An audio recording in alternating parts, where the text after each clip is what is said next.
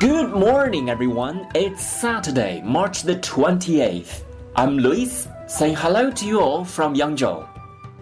大家周六早上好，今天是三月二十八号，我是 Lewis，在扬州给大家晨读。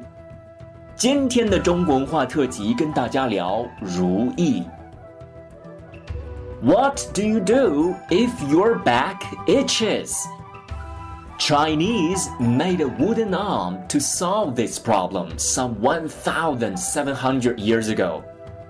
It had a lovely name. Accomplish on your own. Later, it merged with the jade plank, which was used by high officials to make notes when they met the emperor. The new one, named Ru Yi, which means everything goes well in Chinese, represents power. The head shaped like a glossy mushroom.